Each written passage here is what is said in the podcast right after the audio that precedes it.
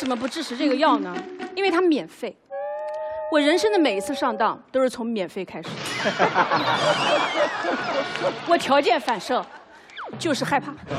我想问你，你不睡觉，你醒着干什么呢？你说我有老多的事情可以干了呀，朋友们，可拉倒吧！再多的时间都不够你刷手机，不睡觉也是刷手机，长生不老还是刷手机。这个药提高不了其他的效率，就是提高你刷手机的频率。提高谁的效效率呢？都提高就等于都没提高，都吃了不睡觉，你不睡，老板也不睡。原来我们什么时候休息呢？就是趁马老师睡觉的时候休息。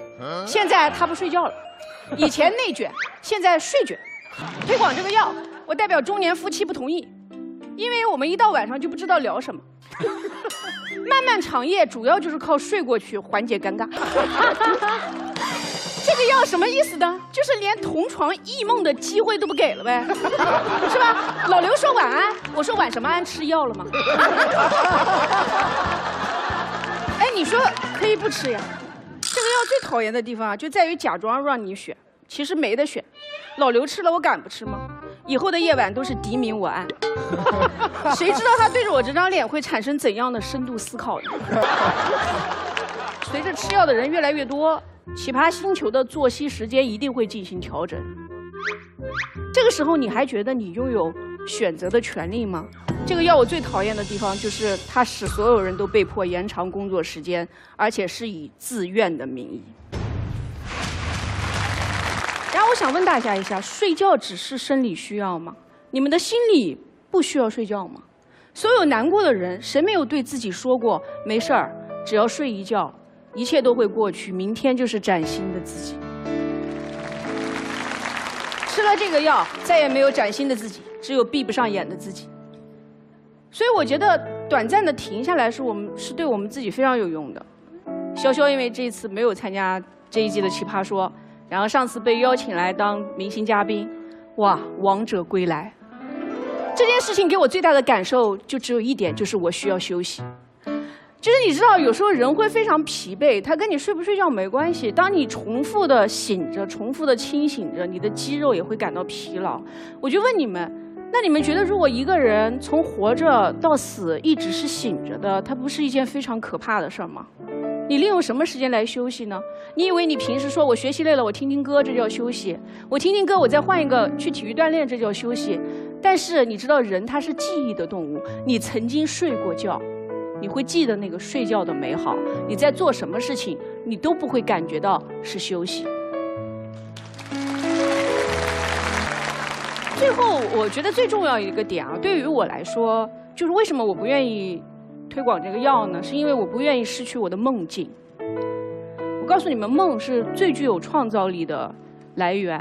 我真的在梦里看见过白云、蓝天，还有戴礼帽的兔子。梦境是潜意识，是我们快乐、焦虑、恐惧的反射，是另一个世界。大家贪恋现实世界的五光十色，却忘却了另一片开阔之境曾经给予我们的安慰。我们一直拥有平行世界，在另一个世界，我们放出被这个世界禁锢的灵魂，充分的享受自由。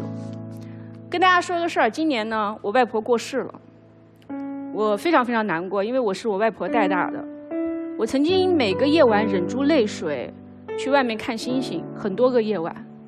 我希望浩瀚的星辰能够治愈我的伤悲，因为我是一个喜欢把崩溃藏起来的人。我觉得这种巨大的生离死别的痛苦，没有任何人能够理解你，只能靠你慢慢的自己去消化。然后每天晚上出去看星星，其实我并没有觉得好过一点。直到有一天，我在梦里边嚎啕大哭，我又梦见了我外婆。然后我感觉我回到了小时候，趴在他的背上，而且我真的真切地闻到了我小时候在他头上闻到的桂花头油的香气。在那一刻，我感觉我治愈了自己。你们会说，那有时候也会做噩梦呀？但是我想说，即使你做的是噩梦，那也是我们内心恐惧的折射，帮助我们更好地认清自己。我最近的情绪出了什么问题？不是通过你的梦来反射的吗？我觉得我们不能失去梦境，因为梦境就像是一面镜子，照出了我们的自己。最后，我认为真正的提高效率啊，不是延长时间，是珍惜每分每秒。不是无限的延长清醒的时间，让焦虑和痛苦无处安放。时间看似增加了，其实只会让我们更加侥幸。白天见不到的人，我们想晚上还有时间，最后发现到了晚上也并没有见面。大家应该都看过一句话啊，说因为喜欢你，每次去见你，我都是用跑着去。如果我们真的爱过，真的珍惜这一生清醒的时间已经足够长，而且如果哪一天我真的离开了你，我们还可以在梦里相见。谢谢大家。